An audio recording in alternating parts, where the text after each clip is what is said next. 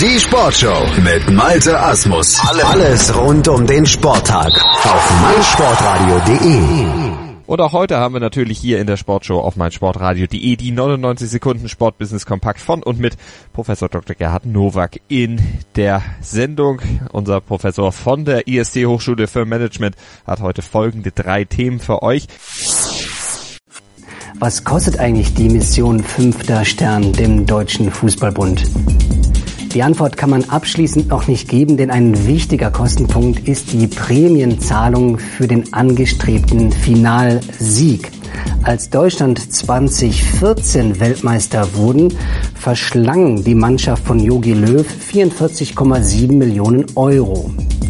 Sie spülte aber auch stolze 105 Millionen Euro in die Kassen des DFB. Die A-Nationalmannschaft ist übrigens die einzige, die einen Gewinn erwirtschaftet. Alle anderen Nationalmannschaften der Frauen und der U-Mannschaften schaffen das nicht. Gelingt Deutschland die Titelverteidigung, bekommt jeder Spieler 350.000 Euro. Zum Vergleich, gewinnen die Spanier, erhält dort jeder Kicker 850.000 Euro. Eine Entsendung einer Nationalmannschaft zu einem Weltereignis ist eben auch ein finanzielles Risiko. Nicht aber für den Deutschen Fußballbund, den zahlenmäßig größten Verband Deutschlands. Und dennoch ist es riskant zu überlegen, wie präsentiert sich eine Mannschaft. Aber mit 45 Millionen Euro müssten Sie schon rechnen, wenn Sie beim DFB Verantwortung tragen für die Entsendung bei einer Weltmeisterschaft. Wenn bei der WM kein Tor fällt, dann jubelt man im schwäbischen Balingen. Denn allein 18 Torhüter fangen die Bälle mit Uhlsport. Weil die Mittelstädtler auch die Nationalmannschaft Tunesiens mit Trikots ausstatten, hofft man auf einen zweistelligen Zuwachs in den Umsatzzahlen.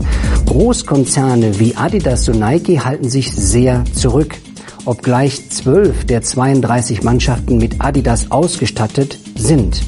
Fallen aber Tore bei der WM, dann ist es immer ein Adidas-Tor, denn auch dieses Mal stellt Adidas den Spielball den Telestar 18.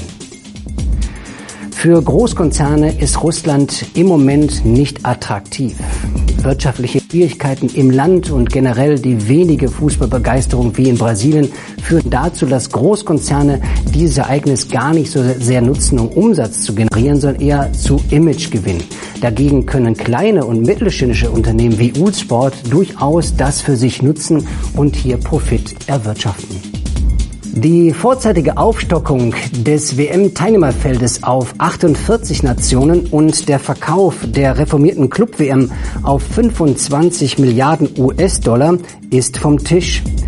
Die Mitglieder des FIFA Councils, in dem auch DFB-Präsident Reinhard Grindel sitzt, hat die Pläne von FIFA-Präsident Infantino blockiert.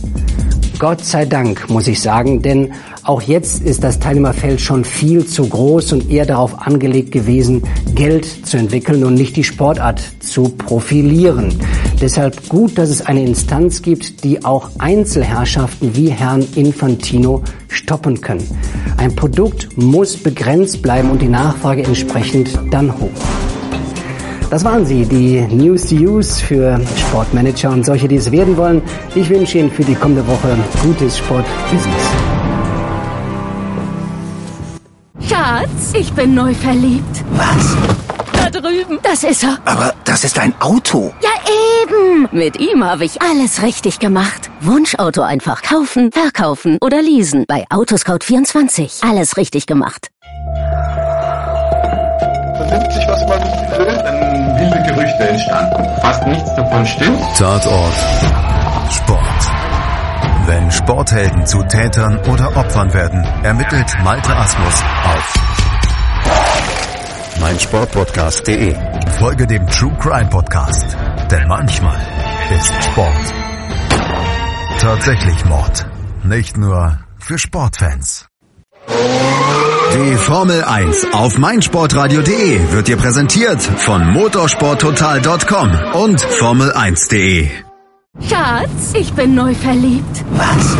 Da drüben. Das ist er. Aber das ist ein Auto. Ja, eben. Mit ihm habe ich alles richtig gemacht. Wunschauto einfach kaufen, verkaufen oder leasen. Bei Autoscout24. Alles richtig gemacht.